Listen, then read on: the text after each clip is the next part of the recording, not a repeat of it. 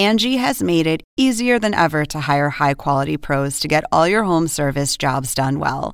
Just bring them your project online or with the Angie app, answer a few questions, and Angie will connect you with local pros who match your specific needs. Or book a service instantly at an upfront price. So join the millions of homeowners who use Angie to care for their homes and get your next home service job done well.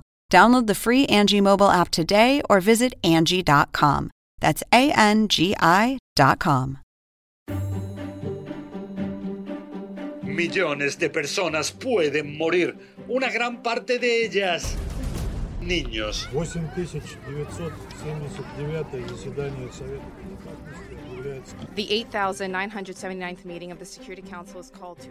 Así se advierte en las Naciones Unidas. Este es el peligro escalofriante si no se reanudaran cuanto antes las exportaciones de granos y cereales desde Ucrania, algo que se ve extremadamente difícil. Rusia las impide y asegura que los responsables están en Occidente por las sanciones que impusieron a su país. En la Unión Europea acusan a Rusia de emplear un nuevo arma en esta guerra, matar de hambre, y precisamente a las poblaciones más vulnerables de distintos continentes del planeta. Si en la guerra se habla en Ucrania de decenas de miles de muertes, en este tema el daño a nivel global puede ser aún mucho más aterrador. Millones de seres humanos. Saludos. Les habla José Levi en un nuevo podcast de desafíos globales que quizá trata un tema que no sea para muchos tan interesante como otros, pero que sí hay que poner también en el centro de la atención global. David Beasley, encargado del Programa Mundial de Alimentos de la ONU, aseguró estos días que 325 millones de personas pueden estar expuestas a la inanición y que 49 millones se pueden encontrar a las puertas de ese gran demonio devastador. ¿Qué es el hambre? Decenas de millones de hombres, mujeres y niños, niños, cuyas vidas pueden verse truncadas de una manera cruel. Quizá esos niños se encuentran en países geográficamente alejados, en África, en Asia, y ni siquiera sean conscientes, sepan que existe un motivo ahora central que puede llevar a ese terrible desenlace, la guerra en Ucrania. Un país que es uno de los cuatro o cinco principales exportadores globales de cereales básicos, trigo, maíz, centeno. Prácticamente también la mitad del aceite de girasol del mundo proviene de Ucrania. En total el 30%, una tercera parte casi, de los granos del mundo procedían hasta ahora de Ucrania y Rusia. Pero desde que comenzó la guerra en febrero, Rusia no permite que cargueros partan de los puertos ucranianos, sobre todo de Odessa, a distintos lugares del mundo. ¿Y entonces qué es lo que pasa? Ahora están literalmente secándose en graneros en Ucrania unos escuchen 20 millones de toneladas de estos cereales. En Kiev advierten de que al alterarse el ciclo normal de siquiera plantar estos cereales, se está generando una crisis alimentaria que puede llevar años superar en una realidad en la que simplemente no haya suficientes suministros para todos. Y si en una tal crisis profunda alimentaria los países ricos pueden pagar los precios más elevados, ¿cuáles son los países que más pueden sufrir? los más pobres, los más débiles, los más vulnerables, simplemente los que no tienen las fuentes económicas suficientes para pagar.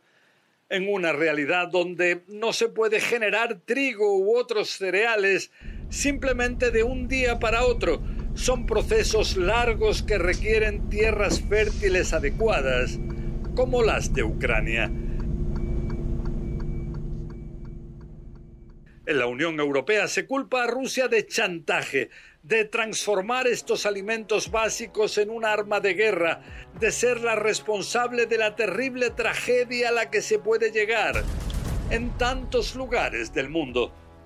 Pero en Moscú rechazan totalmente las acusaciones y dicen que es justo lo contrario, que los culpables son únicamente los países de Occidente que adoptaron una serie de acciones ilegales, que fueron, dicen, las que llevaron a este bloqueo marítimo.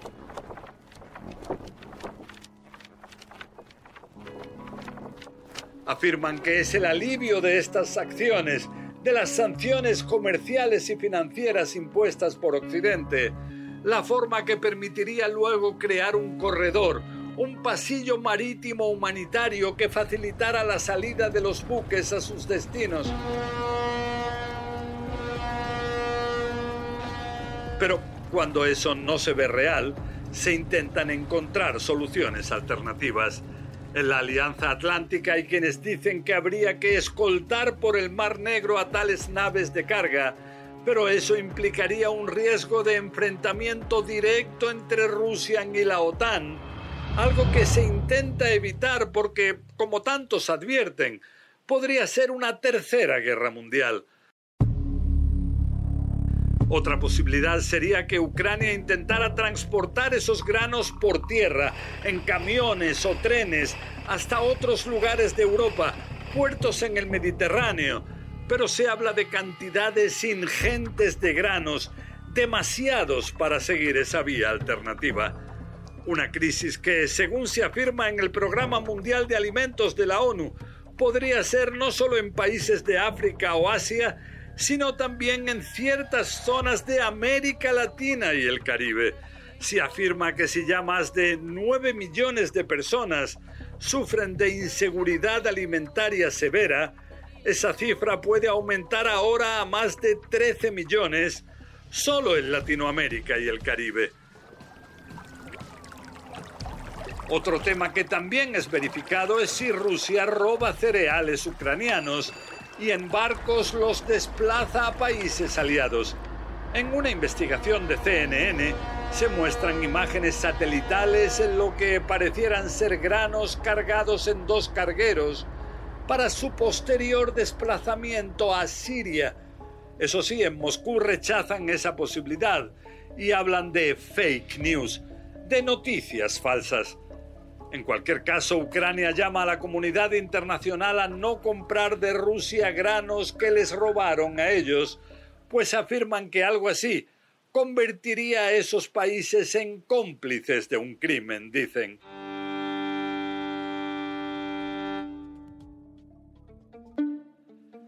Bueno, hasta aquí este podcast. Espero que haya servido para dejar claro que son necesarias acciones internacionales urgentes para llegar a fórmulas que impidan un desastre económico y sobre todo y ante todo un desastre humanitario de una magnitud aterradora. Les habló José Levi.